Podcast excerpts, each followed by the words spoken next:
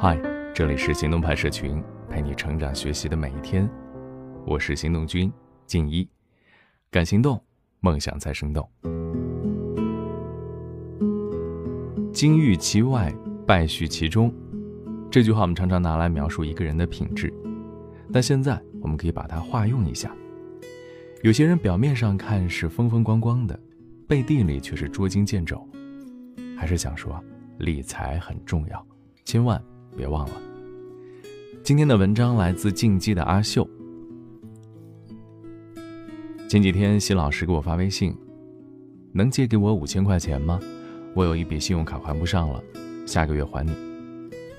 那一瞬间，我真的怀疑席老师的微信被盗号了，因为毕竟九零年的席老师可是一家娱乐工作室的新媒体总监，工作五年就年入一百万了，在青岛有两套房，还有一辆大奔。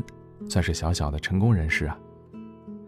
后来在他的解释下，我才明白，原来他这几年买房、炒股、买车，好几个赔钱的项目，还耽误了很多本职业务。加上今年公司的主业不好做，所以他手头特别紧。去年好几只中概股的行情还不错，谢老师凑了重金买了腾讯、阿里等中概股。谁想到去年先是乐视崩盘，年底又来了一波小股灾。今年初又开始打贸易战，中概股是跌到了一片绿油油。为什么我发现我越奋斗，离财富自由就越远了呢？之前在网上看了一个段子，我觉得很有道理。有人说，为什么有的卖煎饼的大妈都能月入两三万，我上了那么多年学，怎么月入上万都费劲呢？有人回答，煎饼大妈呢是做生意，赚多少都归自己，而且还会拼命的把这份工作做好。你呢是给别人打工，时不时还要偷个懒，对老板来说，你根本就是人力成本，凭什么拿很多钱？你能赚多少钱，就能看你产生多少价值了。本质上跟你读了多少年书，是不是白领，每天加多少班没有因果关系，但是有相关关系。一个公司里，往往是百分之二十的员工创造了百分之八十的价值，养活了剩下的员工。平时公司高歌猛进的时候，当然没问题。一旦行业开始震荡，公司一出问题，这百分之八十对公司性价比不高的人就会首先面临冲击。三十六氪曾经采访了戴尔亚太区前销售总监张思宏，当时因为 PC 行业本身开始走下坡路，戴尔又受到了本土品牌的冲击，所以开始裁员。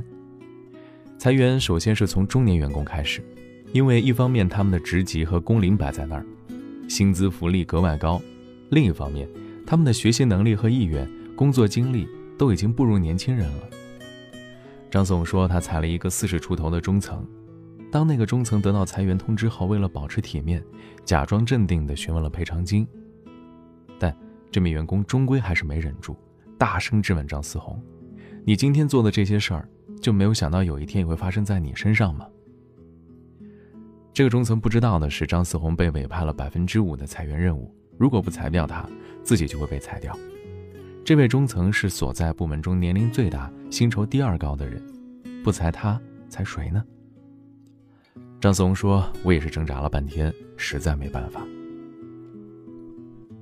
张思宏后来说：“我能理解他，但让我遗憾的是，他到最后也没有明白游戏规则。”当你为公司产生的价值没有办法覆盖你的人力支出，或者当你的性价比逐渐降低的时候，你离财富自由就渐行渐远了，甚至可能不仅仅是财富自由，就连财务安全你都很难保证。是不是很现实？但是真实的职场就是这样，你越奋斗就越离财富自由越远的第二个原因，就是你的收入追不上你的欲望。原本花明天的钱办今天的事儿只是一句广告词，但是越来越成为当下很多人财务窘境根源的真实写照。甚至很多人都已经不再满足于花明天的钱，而开始花明年、后年，甚至三十年后的钱了。但是当你一旦陷入了这个陷阱，就会发现你会进入一个欲望不断放大的无底洞，花的是越来越多，与此同时支付的利息也是越来越多。但是消费欲高涨并不全是你的错。日本学者佐藤义曾经在一九八六年提出了充裕主义概念，意思是说，大众媒体如电视，让观众见识了繁华的商品世界，激发了大家的购买欲和享乐欲，人们会越来越热爱消费。毕竟，如果你从来没有听过一件东西，那你就不会想要消费它。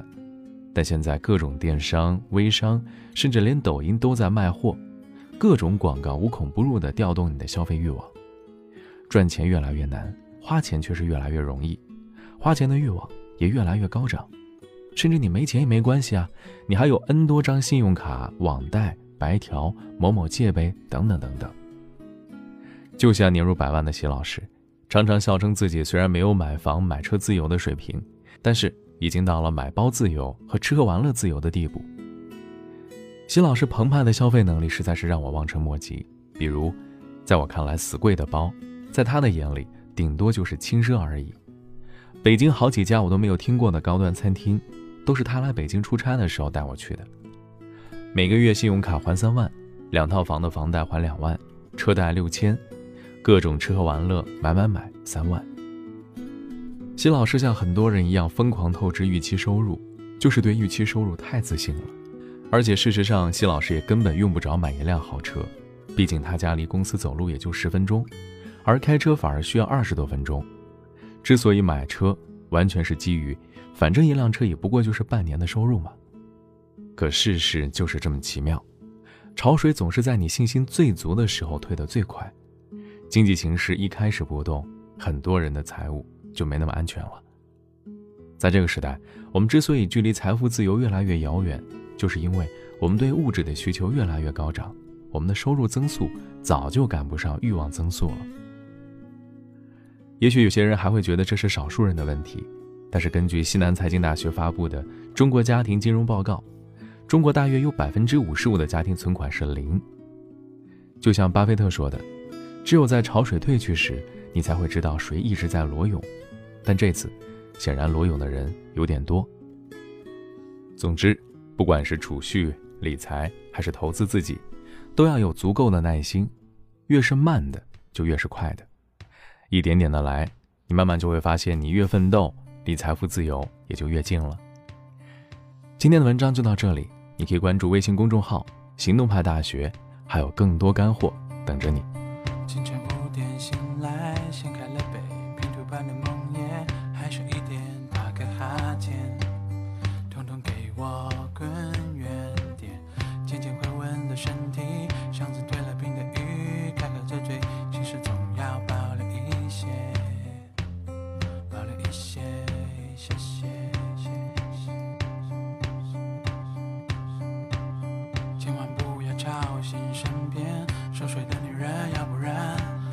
的眼神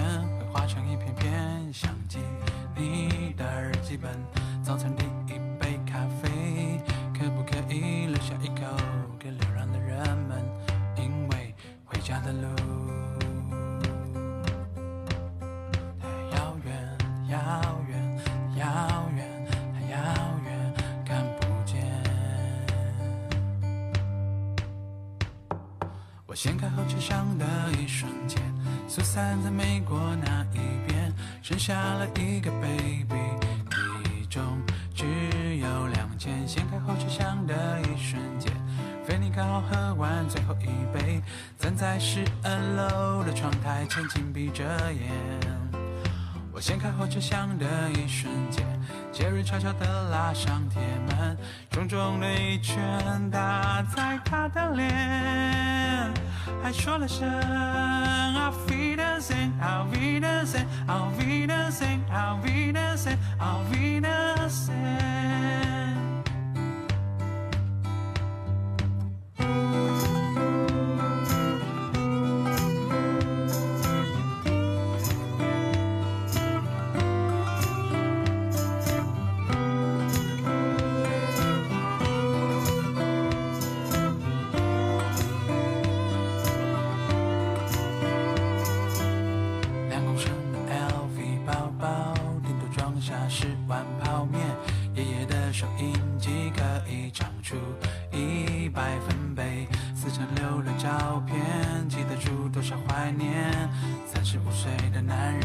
上下还剩多少尊严？